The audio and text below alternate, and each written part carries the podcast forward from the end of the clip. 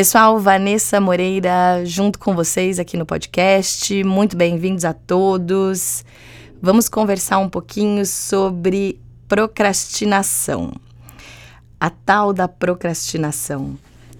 Eu sou uma pessoa que procrastino bastante e a partir disso venho aplicando na minha vida e no cotidiano uh, dicas, maneiras para sair desse hábito de procrastinar e poder ficar mais produtiva, poder realizar mais, fazer mais no tempo que eu quero e não arrastar as coisas por um tempo.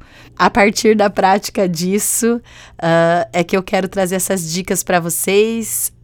Essa semana saiu uma matéria minha no jornal o Globo com sete dicas de procrastinação e eu aplico todas elas na minha vida.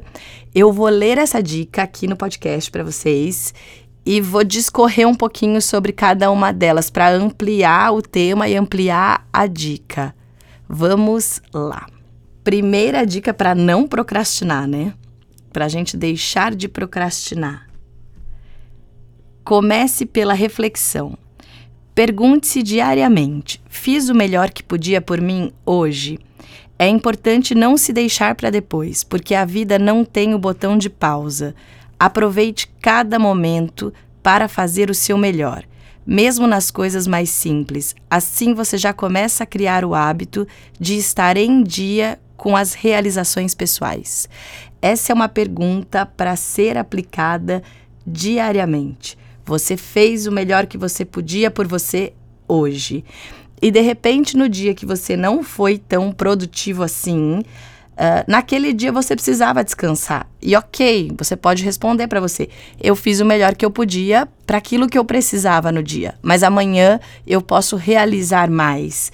E todos os dias você vai se chamando para o presente e se chamando para realizar. Porque quando você está no presente, se questiona e pergunta, você não se deixa para depois. Sempre que a gente procrastina algo que é importante para a gente, que vai trazer uma mudança na nossa vida, imaginem que é uma maneira da gente se deixar para depois. Se a gente não quer que ninguém deixe a gente para depois, se a gente não quer ser esquecido, se a gente não quer ser deixado de lado, como que funciona isso se a gente se deixa de lado? A gente se deixa de lado e passa a se conectar com situações que também vão nos deixar de lado. Então, o primeiro passo é fazer por você o melhor por você no dia de hoje.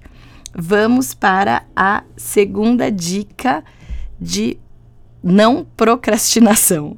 Mentalize algumas tarefas.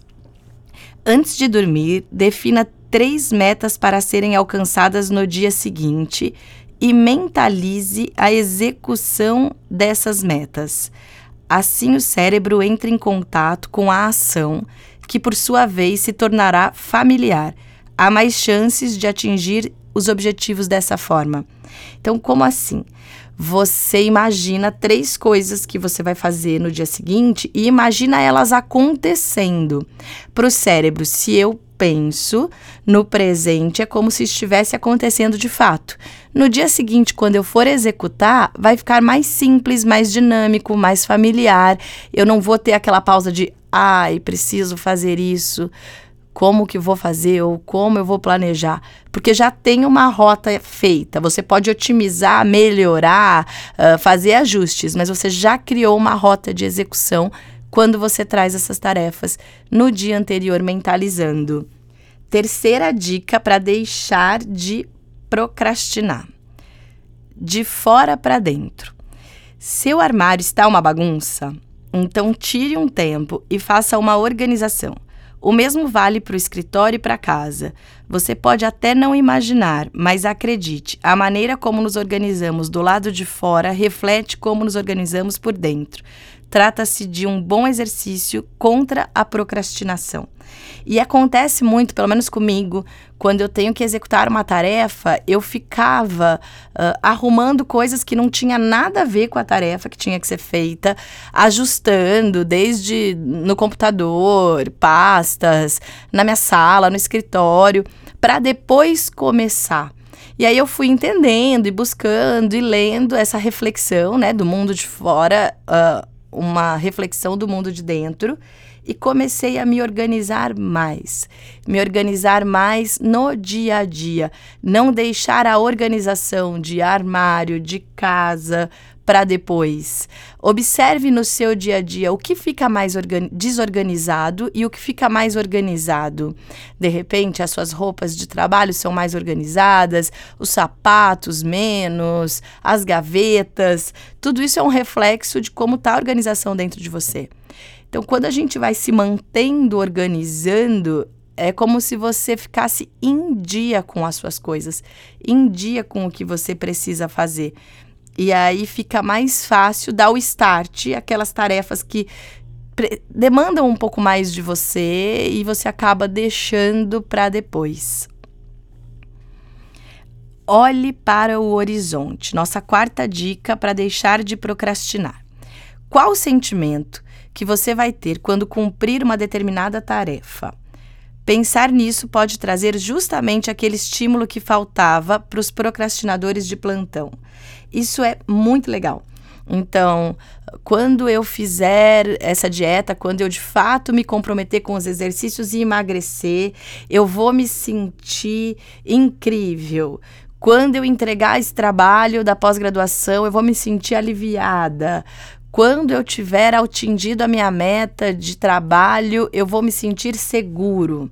Sempre algo que demanda da nossa atenção para a gente fazer eh, traz um resultado, traz uma sensação no final. Se conecte com a sensação. Puxa, isso aqui que eu tenho que fazer, elaborar, vai me trazer o quê? Alívio? Já comece a se sentir aliviado, porque vai te colocando na conexão da conclusão. Porque se eu estou atribulado para realizar e só depois ficar aliviado, quando eu estou atribulado, eu não estou na conexão do alívio. Então, eu não estou na conexão da tarefa executada. Eu começo a trazer o sentimento de alívio, eu entro na conexão da tarefa executada, e aí sim, com, sentindo o alívio, vai ficar mais fácil de eu realizar isso que eu preciso realizar. Quinta dica para deixar de procrastinar: lembretes nunca são demais.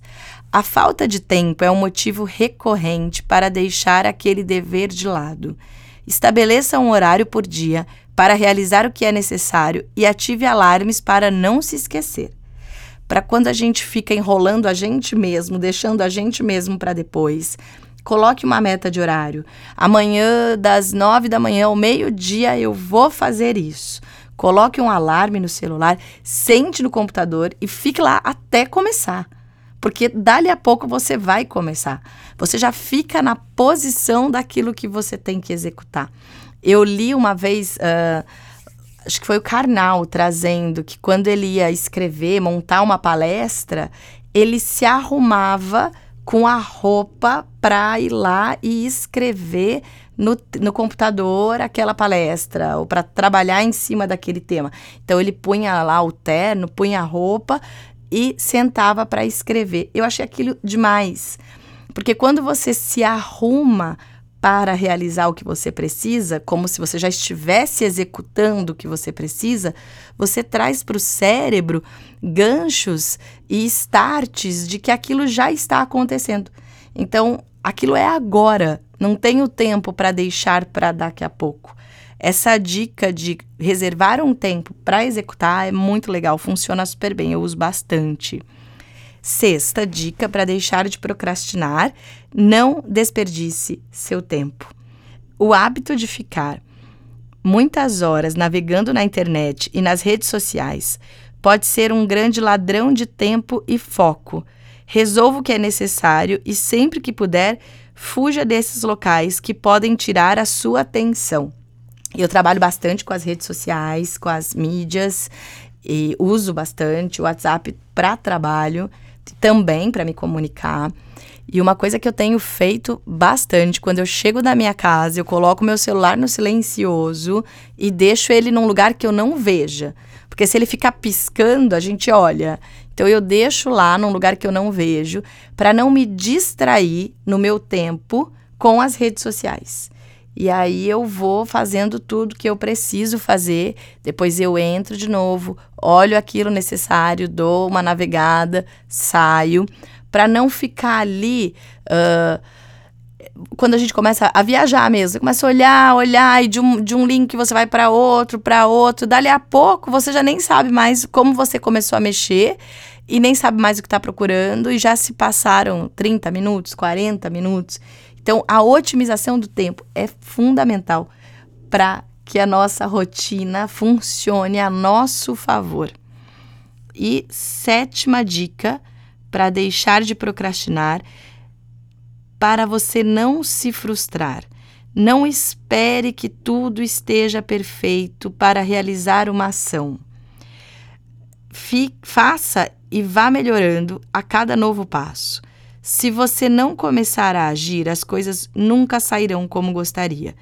Cada experiência vai trazer um novo aprendizado sobre como melhorar para a próxima vez.